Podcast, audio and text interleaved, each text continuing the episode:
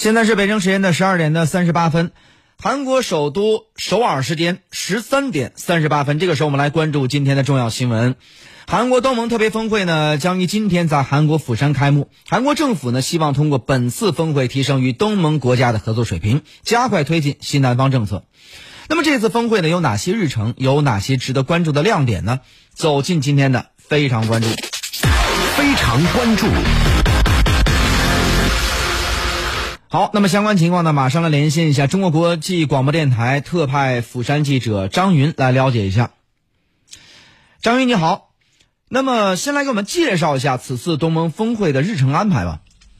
好的，今年正值韩国与东盟建立对话关系三十周年，而东盟是文在寅政府积极推进的新南方政策的重要合作伙伴，因此韩国政府对于本次峰会是高度重视，认为峰会将有助于把韩国与东盟关系提升到新的高度。据了解，文在寅将会与所有前来参加峰会的东盟国家领导人举行双边会谈。二十三号，他已经同新加坡总理李显龙举行了会谈。昨天，他又会见了文莱苏丹哈桑纳尔，就深化两国能源、高端产业的。实质性合作和朝鲜半岛局势等深入交换了意见。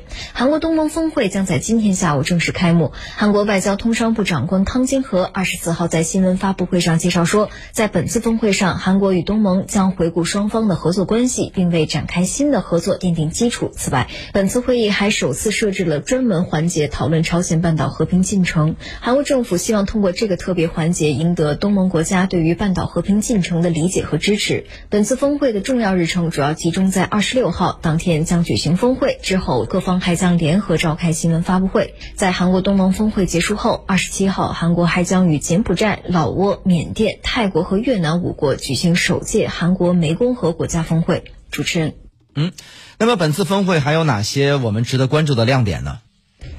韩国总统文在寅二零一七年十一月阐明新南方政策后，韩国政府就成立了新南方政策特别委员会，为与东盟的经济外交合作奠定了基础。这一次，韩国政府希望借助峰会之机，全面推进新南方政策，力求将韩国与东盟关系提升到与对中国和美国同等重要的水平。韩国和东盟国家将在峰会后发表韩国东盟共同愿景声明和共同主席声明，为双边合作指明方向。韩国湄公河。峰峰会后也将发表汉江湄公河宣言，梳理各领域的合作方案。此外，韩国政府还希望能够在峰会期间分别与菲律宾和马来西亚就自贸谈判达成初步协议。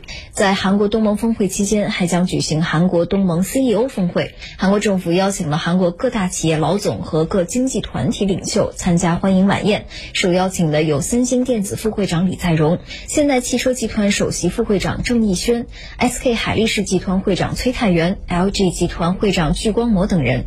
由此也可以看出，本届峰会的重点点。就是促进经济合作，并推进韩国企业与东盟国家政府和各行业领袖的关系。除了推进韩国大企业与东盟国家关系，韩国政府还在峰会期间为韩国中小企业举行了韩流美容庆典，通过庆典的方式积极宣传韩国中小企业美妆产品，同时邀请海外客户以帮助这些企业进军海外。主持人，嗯，好的，感谢张云的介绍。